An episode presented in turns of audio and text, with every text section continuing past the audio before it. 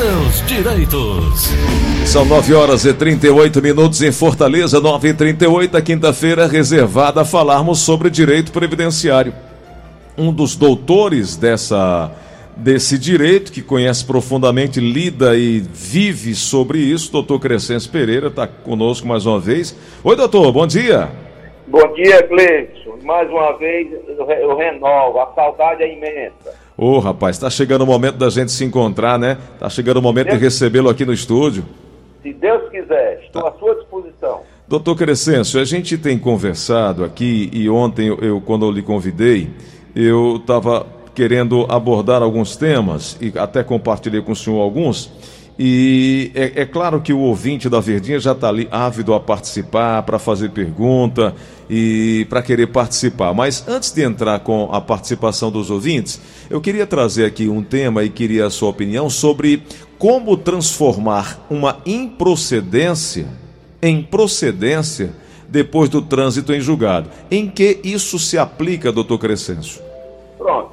Eu, eu li atentamente a, a, o, a informação que você me passou, Gleice, e traduzindo, é mais ou menos assim. No direito existe uma, um assunto que a gente, quando há uma sentença, uma decisão que é definitiva e ninguém recorreu mais, ou não pode mais recorrer, a, o, no mundo jurídico a gente, a gente chama coisa julgada. Uhum. É aquela que não pode mais sofrer modificação. Perfeito. Mas é, nós, advogados, e nós defendemos e levantamos, levantamos teses no, no, mundo do direito. Então, existe hoje uma, uma tese que é justamente quando já existe uma, uma decisão, uma sentença que transitou em julgada, ou seja, não pode mais discutir o direito, mas se nela existir um erro material, ou seja, uma coisa, vamos supor, uma diferença de cálculo, é, no cálculo era para ter colocado 55 e não foi, foi, não foi feito 55, foi, colocou-se 60. Então, o erro material permite uma discussão, Cleidson, com relação a esses pontos, não mais para discutir o direito. Hum. Então, é, é, é, uma coisa bem restrita e a gente, então, é, a gente não pode raciocinar como se, ah, aí eu, eu, a, a, sentença não cabe mais recurso, ela transitou julgado, aí eu vou, vou ajuizar um embarque de declaração para discutir o direito, se eu tenho ou não direito. Não cabe. Não cabe. Tá. Então, nesse caso aí, restringe-se ao erro material, seria isso? A erro material. Eu, eu lhe dei um exemplo bem simples. Perfeito. Foi feito, como também aquele, aquela informação que você me passou, ela deu um exemplo bem bastante é, concreto. É, o juiz deu a sentença, julgou improcedente a ação. Só que existia no processo uma prova de um, de um acréscimo de tempo de contribuição hum. e o juiz não levou em conta. Aí o colega lá trabalhou através de. A, a, a sentença transitou em julgado, é, o colega lá vendo que não cabia mais recurso, mas que tinha esse erro material, que na, no decorrer da sentença o juiz esqueceu de mencionar um tempo de contribuição que aquele caso tinha, que era para ser incluído, ele, através do embargo de declaração, alegando a existência desse erro material, ele conseguiu reverter a sentença que indeferiu o benefício. Perfeito. Houve um erro na contagem do tempo de contribuição, né, doutor? Do, e, e, essa contagem de contribuição é como se fosse, é um erro material no momento, Cleiton, em que o juiz foi dar a sentença. Uhum. Ele tinha que incluir na sentença, mandando incluir no tempo, cinco anos que estava ali comprovado. E ele não, não teve a devida atenção de mandar incluir aquele tempo que já tinha sido, inclusive, reconhecido pelo INSS, Cleiton. Perfeito. Ô, doutor Crescêncio, tem um, um, outro assunto aqui que eu queria tratar com o senhor nessa manhã, para ajudar o ouvinte que está em casa, o que é uma boa notícia. Pensões por morte eh, podem sair da longa fila de espera por concessão. Agora existem 292 mil e 200, no, eh, pedidos em análise segundo dados de março, e de abril, somados aí pelo Instituto é, Brasileiro de Direito Previdenciário, a que o Jornal Extra teve acesso. Para acabar com esse gargalo, um sistema para agilizar a análise de pedidos está sendo elaborado pelo, o, com o intuito é, e em parceria com o Dataprev e a Escola Nacional de Administração Pública. O INSS diz que fixou uma data para o lançamento da plataforma e a oferta do serviço. Doutor, com essa previsão, é que nós possamos aí então ter uma celeridade nesse processo, principalmente agora a partir desse último trimestre desse ano. Uma boa notícia, né? Gleison, esse é um assunto que nós que fazemos previdências no Brasil, os advogados previdenciaristas, esse é um sonho que a gente acalenta há muitos anos. Eu não sei se você se recorda, quando o então senador Pimentel foi ministro da Previdência, ele noticiou que qualquer pedido de aposentadoria seria concedido dentro de 48 horas, se não me falha a memória. Lembro demais. Se lembra? Lembro. Pronto. É, é possível, é possível. O INSS hoje, já há alguns anos, que você já, eu já comentei com você, ele criou o sistema Meu INSS. Nesse sistema, estão lá todos os dados, todas as contribuições, a vida do segurado. Então, se esse segurado, que tem todas as informações no sistema, falece, não se justifica, tendo em vista que as informações estão todas lá, a viúva, eh, ou um filho menor, ou um filho maior inválido, ao requerer a pensão, não justifica durar meses e tem casos que duram anos. Então, é, esse é um sonho, queira Deus, queira Deus que seja realmente concretizado, em que um cidadão, uma cidadã, ao requerer o seu benefício, tenha a, a, a, um deferimento ou mesmo a negativa num curto espaço de tempo. É possível? É possível. O que está faltando, meu irmão, é gestão do governo federal. Pois é, essa declaração do nosso cearense Zé Pimentel foi dada em 2009, quando ministro da Previdência. Doutor Crescêncio, tem um outro assunto aqui, é que na quarta-feira, dia 14, a Comissão de Constituição, Justiça e Cidadania da Câmara dos Deputados aprovou o PL 3914-2020. E agora a proposta prevê que o segurado seja responsável por custear, ou seja, pagar a perícia médica em ações contra o INSS a partir do ano que vem. Isso não é uma forma de intimidar o segurado que quer contestar seu direito negado? Isso é um absurdo, Gleidson e meus queridos ouvintes.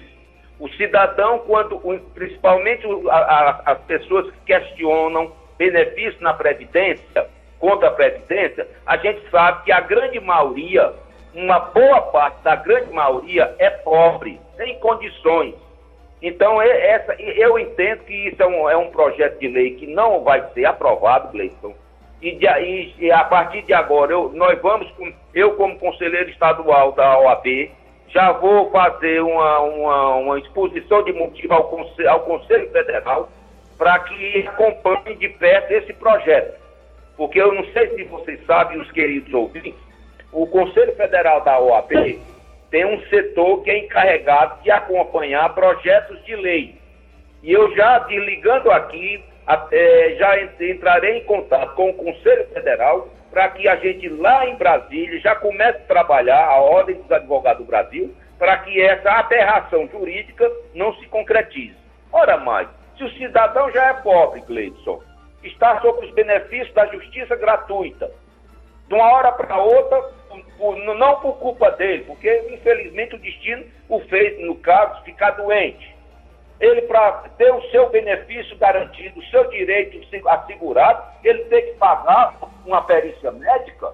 Isso não existe. E outra, as normas que regem a Seguridade Social, o INSS, já prevê a verbas para se manter o setor de perícia do próprio INSS. Exatamente, já tem lei para isso, para arcar com essas custas da perícia médica nessas ações. Agora, um, um adendo que ele coloca aqui, é uma espécie de cala-boca, é o seguinte: de acordo com essa proposta, doutor Crescencio e ouvintes, o segurado seria reembolsado pelo valor pago para a realização da perícia médica caso vença a ação. Ora, se você está entrando nessa ação, está contestando, primeiro que você tem certeza de seu direito, seu direito é bom. Segundo, quem busca é porque precisa, não tem dinheiro reservado para pagar e depois receber. Isso é um absurdo por completo, uma falta de, de respeito para com o segurado que passa a vida inteira trabalhando, pagando, e o, o sistema desse que não valoriza o, o, o cidadão. E, Eglet, só complementando seu raciocínio aí, e aquele que busca o seu direito na justiça, primeiro é porque foi negado pelo governo, através Exato. do INSS. No administrativo. E, do, administrativo. E segundo, aquele que busca, Gleice, é como eu disse há pouco tempo, boa parte, se não a grande parte desses, desses, dessas pessoas que buscam esse seu direito na justiça provém de família pobre. Exato, exatamente. Pessoal de baixa renda. Aquele benefício será sua única fonte de renda. Não tem, não tem lógica, Gleice. Não faz sentido. Pensando friamente, isso é uma aberração e se Deus quiser, nós venceremos mais essa luta. É isso. Doutor Cresces, vamos para as perguntas. Aqui o telefone pipocando aqui da Verdinha. Gente querendo saber e reconhecer e conhecer seus direitos. 3261-1233, 3261-1333 e também no nosso WhatsApp 988-87-1306. Alô, quem fala? Alô? Pode liberar. Alô, quem fala? Expedito. Diga lá, meu amigo Expedito, fala um pouquinho mais alto de onde você fala e qual é a pergunta. É no Maracanãú. Pode perguntar. Pode perguntar. É porque eu queria saber com o doutor aí, que eu ganhei uma vez na justiça do INSS uma diferença. Mas só que eu já estou com sete anos, nove anos, com essa perda de novo. Como é que eu devo fazer? Doutor, você entendeu aí? É, se for a mesma matéria, Gleice, não se pode discutir novamente. Porque é, é como é, aquele direito que ele buscou na justiça, ele, naquela ocasião, na primeira oportunidade, já foi reconhecido. Então, é uma revisão, vamos supor, é uma revisão de, dos salários de contribuição. Uhum. Então, se foi feita a revisão, se o motivo é o mesmo, eu entendo, que pelo mesmo motivo a gente não possa procurar novamente a justiça. Hum. Agora, se o motivo de se, de se querer uma nova revisão for um motivo distinto daquele primeiro, eu, eu aconselho o, o cidadão que nos ligou procurar imediatamente um advogado que trabalha na área da Previdência. Perfeito. Lúcia de Fátima da Sapiranga diz que tem um tio de 67 anos de idade, teve que amputar uma das pernas e quer saber se tem possibilidade de conseguir um auxílio doença para ele. Agora resta Aí a gente tem aí aquela velha história que sempre a gente conversa, Gleice. A previdência social existem na previdência social existem dois mundos. O primeiro mundo para aquele segurado que paga, o contribuinte e existe o mundo da assistência social. Então, a gente, primeira pergunta, Gleice, esse cidadão que eu estou a pé, ele é segurado ou não? Uhum. Não tem aqui a... Primeira pergunta. Uhum. Segunda pergunta, esse, esse cidadão é, é, com essa amputação, e, e, esse cidadão se tornou uma pessoa totalmente inválida, precisa ver precisa ver qual é a profissão desse cidadão. Vou lhe dar um exemplo. Vamos, vamos puxar um, um médico, um advogado, sofre um acidente e de, nesse acidente ele perde, ele perde as duas pernas. Dependendo da, da, da área que ele trabalha, ele pode continuar o seu trabalho, não pode, Gleison? Pode sim. Eu, por exemplo, aqui como advogado, eu não posso estar aqui no meu escritório, na minha cadeira de roda, atendendo o meu cliente? Pode sim. Então, o que a lei quer e, e o que a lei exige, tanto para aquele segurado que paga a previdência, como aquele segurado da assistência social, a, proveniente de família pobre, no caso de uma invalidez, A, a pergunta é bem objetiva. Essa doença impossibilita ou não aquela pessoa a desempenhar uma atividade laborativa? Pois é, é incapacitante se a, ou não é? Se a resposta for sim, essa pessoa não tem condições de trabalhar, essa pessoa é uma pessoa inválida, aí terá direito a requerer um benefício ou pela, pela previdência paga, né, previdência, como segurado da previdência, ou pela assistência social. Perfeito. Vamos aqui a mais uma pergunta na linha da Verdinha. Alô, quem fala? Alô? Oi, quem é? Bom dia. Bom dia. Quem fala? Tudo bom, meu filho, com você? Tudo bem. Quem é? É, eu queria perguntar, é a Maria. Diga, Maria, pode perguntar. O doutor Crescente está lhe ouvindo. Tá bom. Eu queria perguntar a ele, porque o meu irmão foi desde 10 anos que ele se aposentou, certo? Uhum. Ele passou 6 anos aposentado com de doença. Aí quando foi em 2018, ele se aposentou com invalidez. E queria me informar se quando se algo acontecer com ele, se ele falecer, Mas Maria, ele direito da mulher dele. Maria, ele recebe 13 terceiro salário? É, ele recebe, ele recebe sim. Recebe, então é aposentado mesmo, né? Então o que, é que você quer saber? Eu quero me informar se algum assim acontecer com ele, se ele falecer, hum. se ela tem algum direito ou tem que botar advogado, no caso acontecer alguma coisa. Assim. Doutor Crescenso, no caso da falta desse, dessa pessoa, a, a, o benefício pode ser repassado para a esposa, para a companheira? Gleidson, com certeza sim. Uhum. É, o segurado pela, pelo estoque, pela sua pergunta e pela resposta dela, ela deve, ele, ele, essa pessoa deve receber uma, uma aposentadoria por invalidez. O, e em recebendo uma aposentadoria por invalidez, a sua pergunta foi bem objetiva ó, é, e clara, paga o décimo terceiro, paga. Então, esse benefício, com a morte do instituidor, assegura sim uma, aposentar, uma pensão por morte à família. Eu posso complementar um, dando uma outra informação, Gleice? Pois não, por favor. Pronto. Está no rol dos dependentes de segurados da Previdência que então, além da esposa, da viúva, os filhos menores, e aqui vai a informação e um alerta. O filho inválido, independentemente da idade, ou seja, ele pode ser acima de 21, pode ser abaixo de 21, pode ser maior, pode ser de ter 30, 40 anos. Se o pai que o mantém, se ele continua sendo dependente do, do pai ou da mãe, que é aquele segurado da Previdência, embora essa pessoa tenha acima de 21 anos, mas por ser filho inválido, filho inválido, independente da idade, essa pessoa também tem direito à pensão por morte. E muita gente esquece isso. Agora mesmo eu estou aqui no escritório, eu tenho um caso aqui no escritório, que estou terminando de montar a ação, Gleidson. O cidadão tem 28 anos. Fazem 10 anos que o pai faleceu. E a família, depois que foi cortada a, a, a pensão por morte, quando ele atingiu os 21 anos, a família não procurou o INSS para continuar recebendo o benefício na qualidade de filho inválido maior.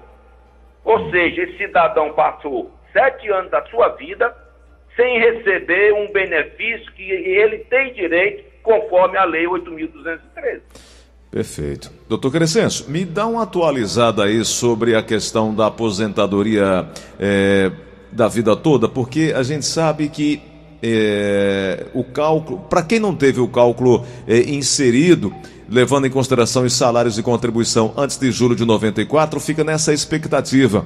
Ah, o STF havia julgado, depois houve um pedido de revisão, estava numa votação, isso até quinta-feira, dia 17, ou seja, quinta-feira da semana passada, o Supremo Tribunal Federal havia se reunido para avaliar esse projeto, reformulando o cálculo de pensões e aposentadorias. Isso em que pé está, doutor Crescencio?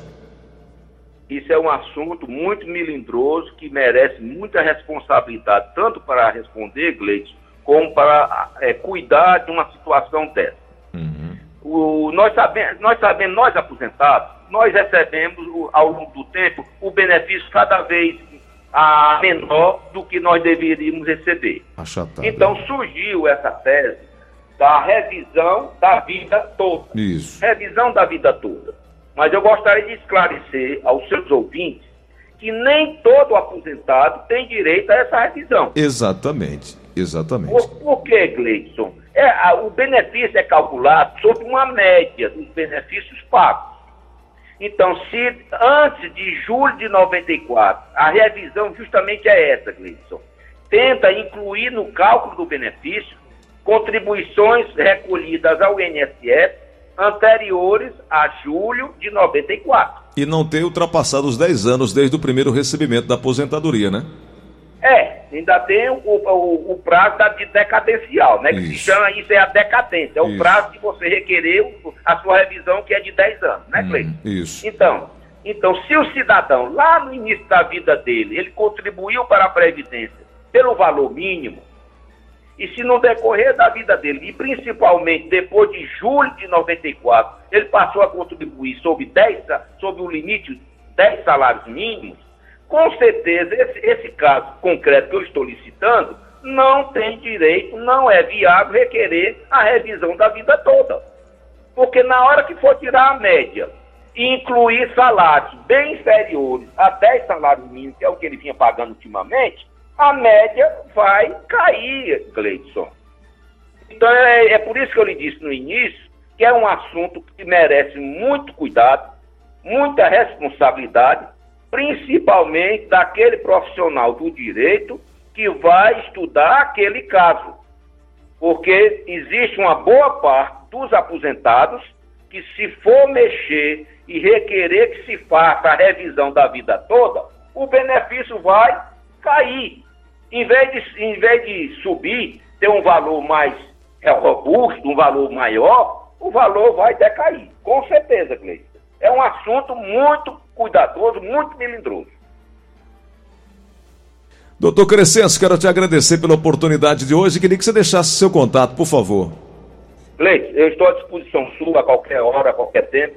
Tenho o máximo prazer. E qualquer coisa você vem através do telefone 9 9988-5020. E tem um, é, depois reserve um horário também, Gleice, que tem um assunto também muito importante, que é o caso das companheiras, que é, os que é o caso das concubinas. Sim, sim. Você pega um horáriozinho, um outro dia, eu tenho uma, eu terei o mais prazer para tratar, referente a uma recente decisão que está sendo, aliás, que está sendo votada nesse exato momento lá no Supremo Tribunal Federal. É um assunto que, a, que a que abrange boa parte de, de, senhoras que viveram como seguradas, esses segurados faleceram e ela está aí em busca de uma pensão por morte. Perfeito, doutor Crescencio, muito obrigado, um grande abraço, a sua gentileza aqui muito nos alegra e é um prazer sempre renovado. Muito obrigado, viu? Um abraço, Cleiton. Sucesso a todos a você e seus ouvintes. Obrigado.